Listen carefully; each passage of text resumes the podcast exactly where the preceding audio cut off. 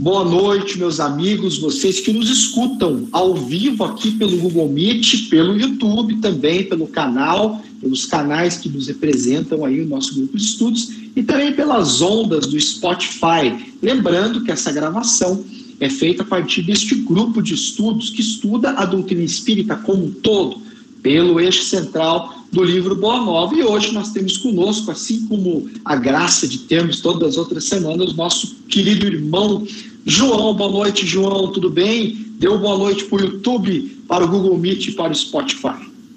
Boa noite, Wallace, o pessoal de casa que está nos acompanhando. Mais uma bênção de Deus, essa oportunidade, mais uma segunda-feira gelada aqui em Curitiba, mais reunidos para o estudo do Evangelho. Um abraço para o pessoal de casa, para o pessoal do Spotify. Vamos para mais uma noite de estudo.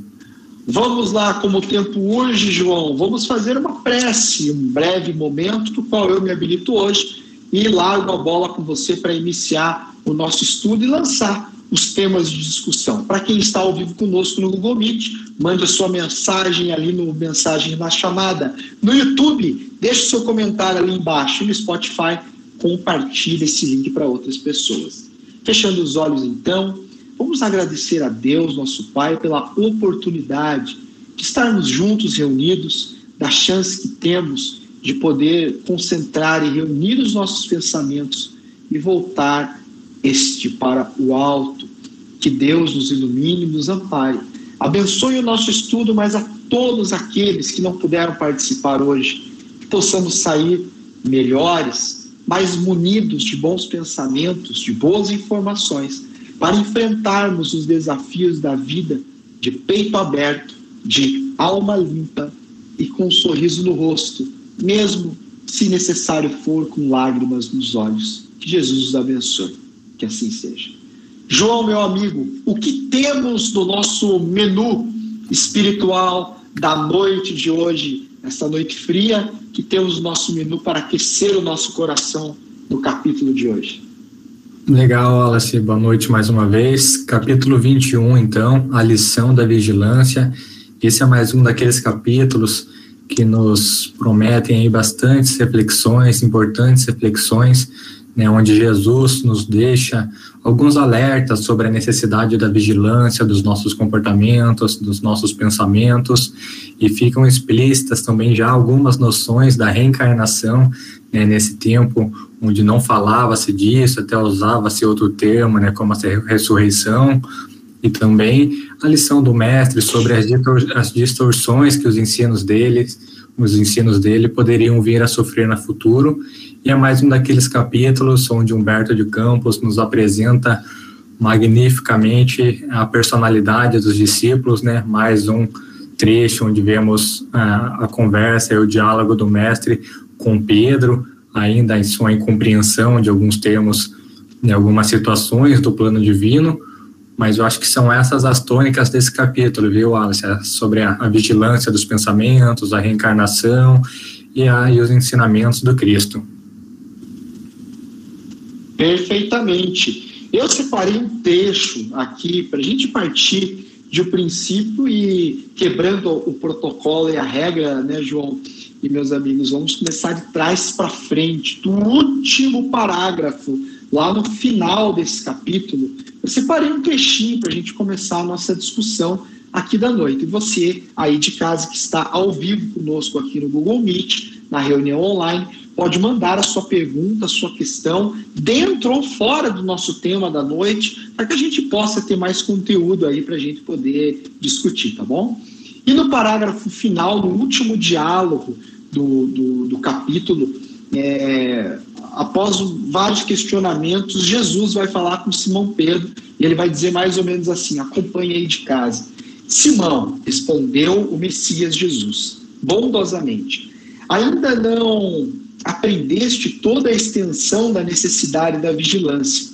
A criatura na terra precisa aproveitar todas as oportunidades de iluminação interior em sua marcha para Deus. Vigia o teu espírito ao longo do caminho. Basta um pensamento de amor para que te eleves ao céu. Mas, na jornada do mundo, também basta às vezes uma palavra fútil ou uma consideração menos digna para que a alma do homem seja conduzido ao campo do estacionamento e do desespero das trevas por sua própria imprevidência. João, é legal a gente compreender que o tempo inteiro a doutrina do Cristo, a doutrina de Jesus, ela reverte para nós mesmos a responsabilidade da nossa felicidade ou da nossa desdita. Em nenhum momento eu particularmente encontrei no Evangelho ou em alguma escritura sagrada onde terceiriza-se a responsabilidade da nossa felicidade. Tudo aquilo que fizermos da nossa existência, nós seremos os responsáveis pelos sorrisos ou pelas lágrimas. E aqui Jesus nos insulta, nos convida, é, é, nos infla né, a, a, a esse pensamento, dizendo que a criatura da terra precisa aproveitar todas as oportunidades de iluminação interior. E muitas vezes, né, João, a gente pensa que iluminação interior é simplesmente quando a gente está num templo de oração, quando a gente está em uma igreja, no centro espírita, que é o nosso caso enquanto espírita, em um momento de oração. E, na verdade, talvez os grandes, os maiores momentos de iluminação que podemos ter será no dia a dia e talvez nos momentos de provação, não é mesmo? Ah, perfeito, Alice. Você foi muito, muito feliz em iniciar nosso estudo de hoje por esse último parágrafo. Acho que ele, de uma forma resumida, traz bastante do aspecto do diálogo do Cristo com Pedro, né? Começar por essa fala belíssima como você trouxe, né? Onde o mestre nos diz que precisamos aproveitar todas as oportunidades de iluminação interior. Né? E essas oportunidades são vistas até mesmo no, no, nosso comportamento, nos nossos pensamentos, como nos sugere o Cristo. Né? Um pensamento bom, um pensamento elevado, nos conecta com as esferas mais altas, ao mesmo passo que um pensamento um pouco menos digno também pode nos estacionar ou nos levar ao desespero das trevas, como também disse o Cristo. E é, é interessante observar que esse diálogo ele foi tido né, após um, um, outro trecho, né, onde, onde o Pedro ele compreendeu mal algumas palavras do Cristo.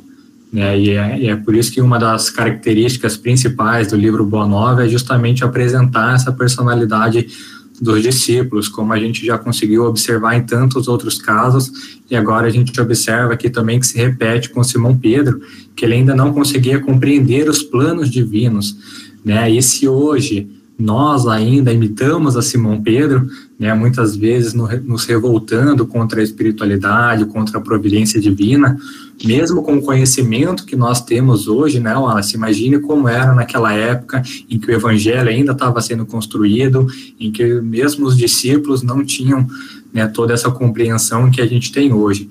Né, então foi ali um diálogo onde Pedro não entendeu uma orientação de Jesus, né? Jesus o repreendeu, mas depois trouxe para ele, ele essa, essa explicação dos planos divinos, né, Wallace? Fantástico. E salva lembrar né, da, da, da oração dominical, onde Jesus nos propõe para que roguemos ao alto, para que seja feita a vontade do Pai, antes das nossas vontades, para que a gente possa compreender a vontade do alto. Estar iluminado como diz Mohandas Karachandani, o libertador da Índia, quando uma pessoa se ilumina, várias pessoas, segundo ele, 50 pessoas se iluminam. Ele é uma figura de linguagem, dizendo que quando nós nos iluminamos, outras pessoas se iluminam junto a nós. Pensamos muitas vezes que esse ato de auto-iluminar-se ou como diria Carl Gustav Jung, entrarmos nesse estado luminoso, ou como Joana de Ângeles também salienta na sua obra, entrar nesse nível de consciência cósmico, né? Seria um passo quase que impossível de ser dado. Quando, se nós formos estudarmos mais profundamente, são pequenos passos do dia a dia que nos levarão esta iluminação pois a iluminação espiritual dita em si, ela não ocorre da, da noite para o dia. Né? Em outras religiões, vamos encontrar o nirvana, vamos encontrar o samadhi, que muitas pessoas acreditam se tratar de um salto espiritual da noite para o dia. onde um dia amanhecemos com as nossas problemáticas, as nossas dificuldades, e como se fosse um passo de mágica, um despertar do dia para a noite, não teríamos mais esses problemas, teríamos um nível de consciência mais apurado. Jesus nos propõe, assim como bem compreendida todas as outras religiões, que é no dia a dia que vamos encontrando essa iluminação. É no ato, primeiramente, de compreendermos é ainda em atos falhos, em dificuldades, mesmo nas pequenas coisas, na irritabilidade, no mau humor. E é quando identificamos um mau humor, identificamos um medo, identificamos uma fraqueza em nós, olhamos para ela, não recriminando por estarmos sentindo aquilo, mas acolhendo e tentando compreender o que causou aquele sentimento em nós. Este nível de consciência sobre as próprias emoções talvez seja o primeiro passo, ou um dos primeiros passos, para chegarmos a esta iluminação. Uma vez isolada, identificada esta problemática, este sentimento do qual nos atribula o dia a dia, vamos então começar a trabalhar para modificá-lo, para compreendê-lo e para santificá-lo, dizemos assim. Ter raiva não é um grande problema. O problema é não compreender o porquê da raiva e não direcionar esse sentimento. Temos todos nós as nossas fraquezas. Compreendê-las e bem direcioná-las é certamente o caminho para a iluminação. E uma, da, uma das grandes propostas e das revelações que o Espiritismo nos relembra de religiões passadas é realmente a reencarnação que é um dos temas falados no texto. A reencarnação, o João pode falar um pouco mais sobre para nós, João. Claro, Alice, perfeito. Vamos lá, só complementando rapidinho a sua sua fala sobre a iluminação. Acho que um dos pontos mais sublimes e mais interessantes também desse capítulo é justamente a indicação que o Cristo nos faz, que essa possibilidade de iluminação, como você trouxe para a gente, ela tá e ela é acessível a todo mundo, né? Todos podem tê-la de perto, né? Tanto que em um outro trecho do diálogo com Pedro, né, de Jesus, ele fala que veio para edificar a sua doutrina na paz e na esperança. Né? Ou seja, ao dizer que está edificando a sua doutrina na paz e na esperança, né, o divino amigo ele estava instituindo o evangelho para todos nós. Todos nós temos essa possibilidade, né? Ele não colocou condição nenhuma, ele não indicou se era para esse ou aquele povo, essa ou aquela crença, né? Mas sim ele trouxe a palavra de amor, de paz e de esperança, afinal como ele fez sempre, né? Então todos nós temos essa possibilidade. Com relação à encarnação, ela é interessante, foi logo no, no começo do, desse capítulo, num dos primeiros diálogos ali, foi quando Jesus perguntou, né, que dizem os homens a meu respeito? E fazendo essa pergunta aos discípulos, porque justamente queria saber o que pensavam dele, né? E João responde que alguns achavam que ele era Elias, o Simão Zelote responde que achavam que ele era o João Batista ressuscitado, e Tiago disse que alguns achavam que ele era Jeremias. E, e por essas afirmações a gente pode compreender claramente o que hoje a gente chama de reencarnação, né? Que na época alguns até se referiam como ressurreição, até porque alguns não compreendiam e Jesus veio apresentar essa nova forma de compreensão, né? Tanto que no diálogo dele, em um outro momento, ele até fala, né, ninguém poderá ver o reino do céu se não nascer de novo.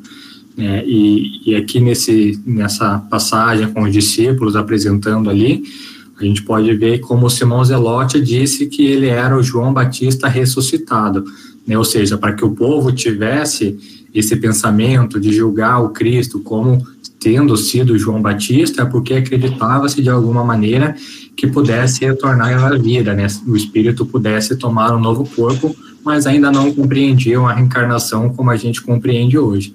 Então, um dos pontos cruciais desse texto é também compreender, é interessante e importante a gente analisar a questão de simbologia, a questão de linguagem apresentada nessa época, porque muito se dizia, mas nem tudo se compreendia, né, Wallace? Sim, com certeza, e é, vale a pena lembrar que a reencarnação era algo comum na época no, no entendimento é, é, é, como um todo. E foi retirado a reencarnação do cristianismo ali longos anos depois, né, onde um das, uma das pessoas que comandavam a, a, a religião e, e, e, a política da época, logo após a vinda de Cristo, é, foi é, é, compreendido, foi retirado a questão da reencarnação, pois este comandante, esse dirigente, é, tinha como sua esposa uma mulher que viera da, da prostituição. E, posteriormente, sabendo-se das consequências que isso teria, entre outros detalhes, que a gente pode passar ali no grupo do Telegram depois, os dados exatos de ano e de tudo mais, foi, foi retirado a reencarnação, onde daí nunca mais se falou da reencarnação. É, vamos ter ali vários pontos da, da, da, do Evangelho no Novo Testamento é, falando diretamente da reencarnação. Talvez o principal deles fosse realmente aquele encontro lá no alto do monte, onde a transfiguração do discípulo que perguntou se era Elias ou se eram outros profetas que antecederam Jesus. Então a gente sabia que é, é, a reencarnação era algo comum na época e foi retirado por questões políticas de interesse pessoal e até hoje não foi mais colocado, mas já é algo intuitivo. Hoje as crianças, mesmo não espíritas, falam de reencarnação e muitas pessoas que não são espíritas falam de reencarnação até em tom de brincadeira como algo muito natural. Mas a reencarnação é esta ferramenta de resgate, de reencontro, mas acima de tudo, de novas oportunidades. Não há iluminação sem reencarnação. Não seria possível acertarmos tudo que temos para aperfeiçoar o nosso psiquismo em uma única vida. Né? Esse é um ponto, é, acredito eu, que vencido. Né? Não precisamos mais provar a reencarnação, mas simplesmente compreender como agir perante o fato de sabermos que temos a reencarnação. Temos este ir e vir entre vários planos, assim como temos a árvore, os frutos e as sementes que caem no chão e voltem a germinar, né, João? É isso, Você Acho que compreender a reencarnação é um dos primeiros passos até para que a gente possa compreender ou tentar compreender a justiça divina, né? Sem acreditar na reencarnação, não haveria como a gente né, acreditar nessa justiça de Deus. E é isso, Jesus ele também apresenta esse ponto no diálogo dele com os discípulos, né, onde ele primeiramente ele reúne esses discípulos para expor a situação que lhe viria a acontecer, né, toda a questão que ele passaria da crucificação, que seria humilhado e tudo mais. E os discípulos, então, Felipe, mais precisamente, pergunta para ele por que que isso ia acontecer, como que isso ia acontecer, se ele era o modelo supremo de bondade, né? Por que que ele poderia, por que que ele teria que passar por esse sofrimento tão grande? E dentre a resposta que se alonga, é uma das dos trechos que Jesus responde, ele fala que ele não poderia ter outra vontade senão as que correspondem aos desígnios daquele que enviou, né? Ou seja, além de uma lição de resignação muito grande, que é aceitar os desígnios de Deus, né, Jesus também fala que as dores, na verdade, elas não são mal, não são os males, né, Wallace, como nós ainda enxergamos e às vezes nós lamentamos essas dores que a gente passa com nós, conosco mesmo, com os nossos familiares, os nossos amores, muitas vezes nós só enxergamos isso como algo ruim, né, como um grande mal, mas na verdade esses são os remédios necessários à nossa cura moral, né, porque eles, eles que estão verdadeiramente nos desígnios de Deus. E, e o mais interessante ainda é ver que mesmo sem precisar de remédio algum, né, o Cristo, por profundo amor, né, ele veio teve que passar pelo Calvário para mostrar para a gente como respeitar os desígnios do Pai. Ou seja, compreender a reencarnação é um dos primeiros passos para a gente poder compreender a justiça divina. Então, buscar essa aceitação, buscar entender que tudo que acontece é para o nosso próprio progresso, mesmo que no primeiro momento nos pareça algo ainda que doa muito ou até um quê de injustiça, né, Wallace? É verdade, só fazendo a menção ao, meu comentário anterior, foi no, no, no Concílio de Constantinopla, no ano de 553, que Justino retirou ali a reencarnação por completo qualquer vestígio de reencarnação. Então veja, 550 e poucos anos depois de Cristo foi que foi retirado a questão da reencarnação. É verdade, João. E pensarmos de maneira prática, pensa lá, o teu trabalho, a sua família, onde você mora hoje, as pessoas dos quais você convive, tudo faz parte da tua necessidade espiritual e da necessidade espiritual deste clã, desta comunidade que você faz parte. Muitas vezes a gente acredita que para a gente fazer grandes mudanças na humanidade é necessário que a gente crie uma instituição, que a gente gerencie, coordene grandes grupos. E na realidade, para a gente fazer grandes mudanças, basta que a gente se concentre nas mudanças em nós mesmos, nas melhorias possíveis em nós mesmos, para que tenhamos uma família mais amorosa, para que tenhamos um ambiente dentro da possibilidade de cada um melhor é, é, é, se for possível, né, é, contribuir com a nossa parte, com a nossa cota para a iluminação alheia, é diretamente contribuir para a nossa própria iluminação. Mas e você que está em casa agora, ao vivo conosco no Google Meet? Nos conte aí, mande ali a tua mensagem para que a gente possa comentar a tua pergunta. Vamos ver se tem alguma questão qual a questão que te levanta quando a gente fala desse assunto reencarnação, família, amigos, trabalho e a reencarnação como um todo, os desafios da vida? Qual é o seu grande desafio e como será que a reencarnação sustenta? Vamos lá, quem vem primeiro na nossa questão? Enquanto isso, João, eu vou passar a palavrinha para você e eu vou lendo as questões que vão ser enviadas. Perfeito, Alex. Eu vou pegar o teu gancho, então, falando sobre esse processo de modificação que se faz necessário em nós mesmos, né? O Cristo também trouxe isso. Por isso que é interessante, né? A gente vai estudando, a gente vai dialogando, a gente vai compreendendo que boa parte ou praticamente tudo do que a gente está trazendo para o nosso estudo, em algum momento a gente vai conseguir identificar também no diálogo do Cristo com os seus discípulos e nas suas passagens. Né? Tem um outro trecho que ele fala muito importante, que eu acho que a gente consegue encaixar na tua fala, Wallace, sobre o processo de mudança, que ele fala que é sobre colocarmos em prática tudo aquilo que aprendemos. Né? Ele diz que as palavras dos ensinos somente são justas quando seladas com a plena demonstração dos valores íntimos. Ou seja, é um ponto importante que ele nos traz para colocar em prática tudo aquilo que a gente está aprendendo nos estudos, nas nossas reflexões.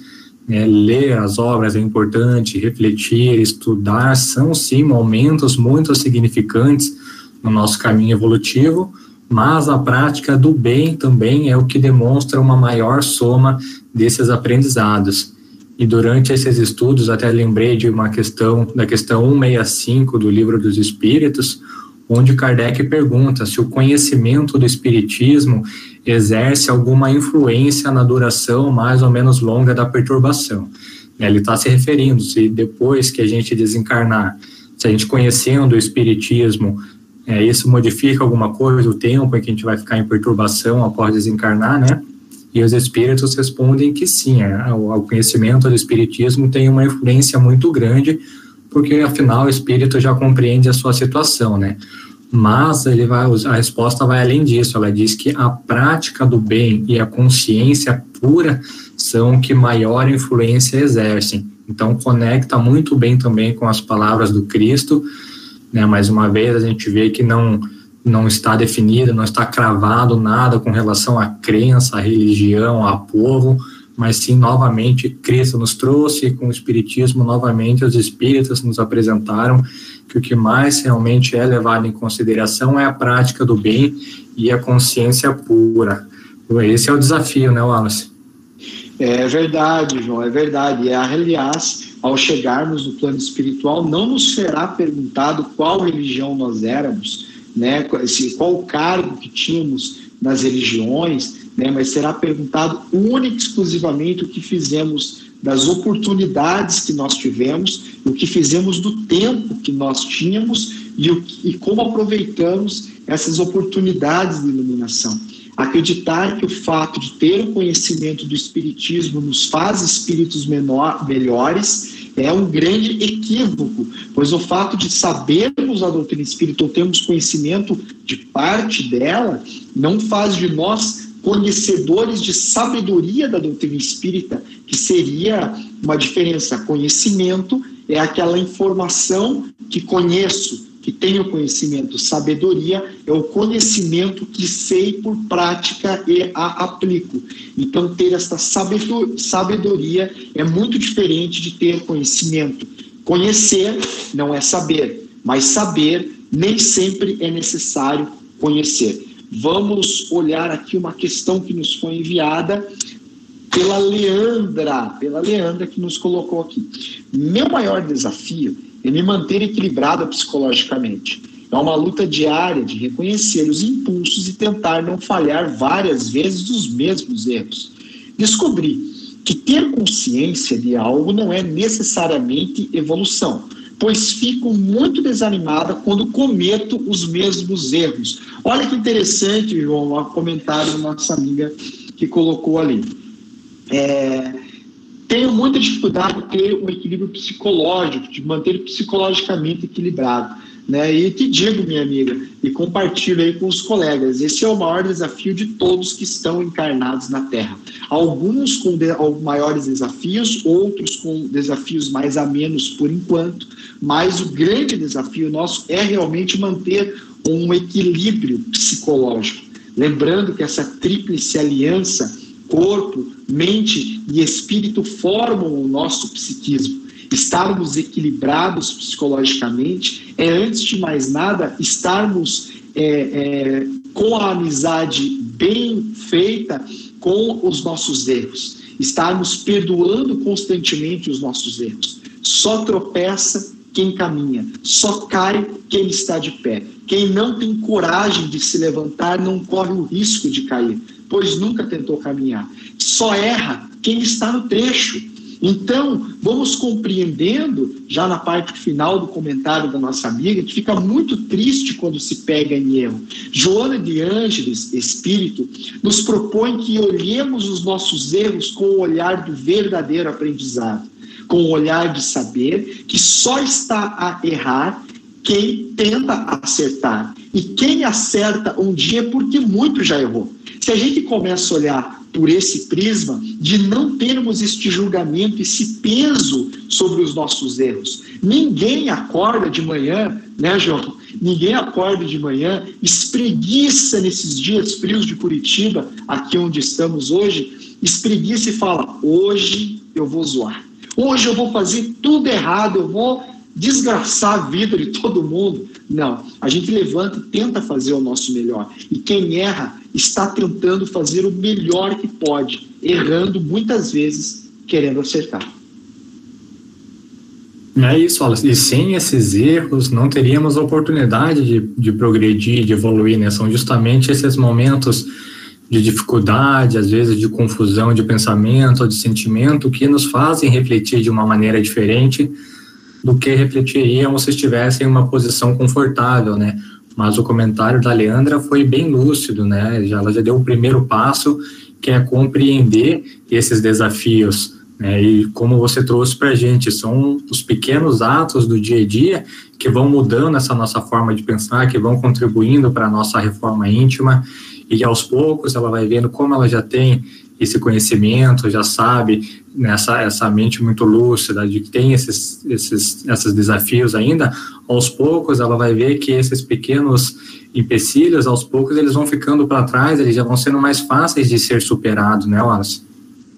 Ah, é verdade. Joana de Ângeles ainda dizendo em várias de suas obras, vai nos complementar que toda etapa vencida, todo desafio vencido agora servirá de base para vencer os próximos desafios, e assim sucessivamente, tornando o nosso ato de se sobrepor, de transpor as dificuldades, torna-se cada vez mais rápida, mais leve e mais consciente.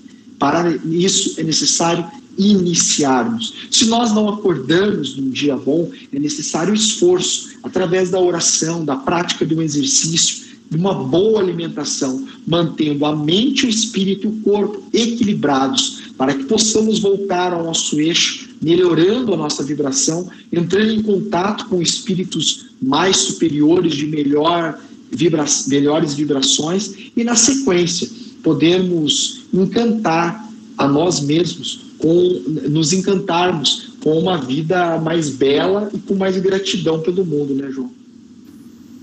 É, eu acho, o orar e vigiar, né? Que cada vez se faz mais importante, principalmente no momento em que a gente está vivendo, né?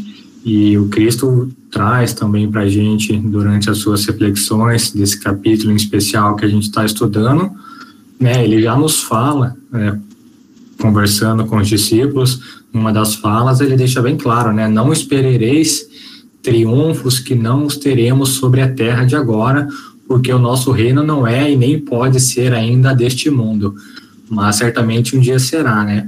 E, e justamente na sequência ainda complementa, falando que todos nós vamos experimentar as angústias dolorosas, ele falando dele mesmo, né? É, mas de, de qualquer maneira, em todas as circunstâncias, ele passando por todas as provações, provações não porque ele não tinha mais o que provar, né, mas todas as humilhações, todas aquelas situações, ele não, não desistiria porque ele ainda teria o amparo daquele que enviou. Eu acho que essa também que pode ser uma das mensagens que ficam aqui hoje, né, Wallace, que apesar das angústias, por mais dolorosas que elas possam parecer, que possamos buscar sempre essa comunhão com o alto, essa confiança, essa resignação, porque a gente nunca vai estar desamparado, né? É verdade, não há quem esteja no mundo que esteja desamparado. Por mais escura e intensa que seja a noite, como diz o ditado, o sol sempre volta a brilhar. A lembrar de Natanael ben Elias, o paralítico de Cafarnaum, quando encontrou o Cristo, o Cristo o chamou pelo próprio nome. Ele, espantado, foi que ali se encontrava, face a face com o Cristo. E a emblemática frase: Ó oh, mestres, tu me conheces de onde? E Jesus responde: Eu te conheço desde os primeiros dias, chorava ao teu lado sem perceber-se a minha presença. As lágrimas, mesmo nas noites sem luar escuras, estava eu ao teu lado a te chamar. Jamais estamos sozinhos. Deus jamais desampara os seus filhos. Nós nos conectamos ao alto. Não há chamado que fique sem resposta. Vamos ler mais um comentário da nossa amiga Cleusa. Eu gostaria de saber se meu filho foi meu desafeto em outra vida, porque ele é muito difícil de se lidar. Responde e sempre tem razão. Olha, Cleusa, eu acho que muitos de nós, dos nossos familiares, tivemos nós aí no passado. Mas isso ficou para trás. A gente tem a benção do esquecimento, é para a gente transformar esses nós em laços. Realmente a convivência, não só com os filhos, mas com qualquer outro familiar, inclusive com nós mesmos, muitas vezes não é tão simples. Mas é aí que está a grande sacada, é a gente tentar com muito amor, com compreensão, e muitas vezes, sendo um pouco mais duro, a gente é, é, é, amparar e direcionar dentro das possibilidades os nossos amores, né, João? É isso, Wallace, é bastante comum até né, que o nosso círculo, o nosso núcleo familiar tenhamos né, convivência com esses de outras vidas, em que tem, tivemos algum empecilho, algum atrito no meio do caminho, mas é como você disse, agora temos a oportunidade de fazer diferente, de acolher ou ser acolhido com bastante amor, né? É isso que vai fazer a diferença lá na frente. É verdade, é verdade. Pessoal, mais algum comentário aqui no Google? Lembrando que se você não viu, é, é, é, se você perdeu ou souber de alguém que perdeu o estudo de hoje, Basta que você envie posteriormente o link ou convide outras pessoas para participarem desse grupo de escudos, também ouvindo diretamente pelo Spotify. Vamos lá, Juliana Barbosa, sempre penso sobre isso. Se ao desencarnarmos teremos consciência de todo o ensinamento que estamos tendo a oportunidade de ter aqui. Muito bem. A Yane Marina colocou. Pensando no equilíbrio, recordo de Santo Agostinho, que orienta Conhecer a nós mesmos, fazendo a revista diária, interrogando a própria consciência, não para julgarmos e paralisarmos, mas para que possamos nos transformar, porque a mudança, o equilíbrio, são conquistas do esforço íntimo e contínuo. E tenhamos perseverança. É verdade, Nair, temos que ter perseverança, pois muitas vezes nos damos conta que ainda não damos conta de certos assuntos e ficamos chateados, mas isso nada mais é do que acreditarmos que somos mais do que realmente somos, né? E ter essa consciência, proposta da humilitas, da humildade, é ter consciência das próprias limitações. E esse é um desafio que, desafio que todos nós temos diariamente. Quem não os tem é porque ainda não iniciou essa busca. Em algum momento será obrigado a começar, né, João? Não há quem fuja da realidade de si mesmo, né? Ah, sem dúvida, Wallace. Como muitos comentam, né, estamos hoje na melhor versão de nós mesmos, né? Então, considerando as nossas vidas passadas, as dificuldades que tivemos, os desafios que superamos, né? Se hoje ainda carregamos, se todos carregam né, alguns, algumas más tendências, os desafios a vencer, certamente outras oportunidades, esses desafios foram ainda maiores e nós superamos também, né? Então, tenhamos sempre em mente que estamos hoje aí no melhor que podemos ser e com cada vez mais capacidade de compreensão, cada vez mais boa vontade para conseguir progredir ainda mais. É verdade, João. Chegando já ao final aí do nosso estudo de hoje, o nosso tempo aqui é curto, porém a gente tenta fazer da maneira mais proveitosa. Se você gostou desse estudo e está nos vendo aqui pelo YouTube, deixa o seu curtir, se inscreva aqui no canal do Caminheiros do Bem. Você pode também nos acompanhar pelas redes do Spotify. Nos siga também no Instagram, wallace.valeira, que é o meu canal pessoal. O João nos prometeu que ele vai abrir o canal dele no Instagram e falar maravilhosamente aí do seu conhecimento dentro da doutrina espírita, né, João? Essa tô devendo, Wallace. Vou te enrolar um pouquinho mais aí, tenho muito a aprender ainda, mais uma hora sai. Vamos, vamos, vamos juntos estudando, meu amigo. Agradecendo mais uma vez a presença de todos os colegas que nos acompanham, agradecendo, agradecendo também a Camila, que é a nossa produtora que coloca no, no Spotify, no YouTube, todos os outros canais. Ela, muito obrigado, Camila, pelo seu trabalho. João, pela mediação. Quem quiser falar conosco posteriormente ao estudo, basta aguardar aqui que a gente vai falar um por um quem necessitar e quiser. Um abraço grande a todos, uma ótima semana. Que Deus os ilumine, que a gente possa ter aí a, a, a, perseverança e principalmente a vigilância. João, últimas palavras com você. É isso, Wallace, que possamos trazer para o pensamento, como Jesus nos sugere, que todas as oportunidades são oportunidades de iluminação, né, no nosso comportamento, até no nosso diálogo, na palavra que escolhemos. Então temos todo dia aí milhões de escolhas, desde o acordar, né, desde o despertar até retornar à nossa cama de noite, milhares de oportunidades que possamos fazer de cada uma delas uma oportunidade de iluminação interior. Agradeço a oportunidade, o Alice do estudo e ao pessoal pela companhia. Boa noite a todos. Boa noite, pessoal. E antes da gente finalizar, teve alguém que mandou uma mensagem que eu tô rindo aqui. Se o pão de queijo que eu postei no Instagram esses dias vai ser sorteado hoje aqui, aquele lá não restou mais nada. Quem sabe em breve, após a pandemia, a gente possa comer um bom pão de queijo lá na Casa Espírita, tá bom? Um abraço grande, pessoal. Fiquem com Deus.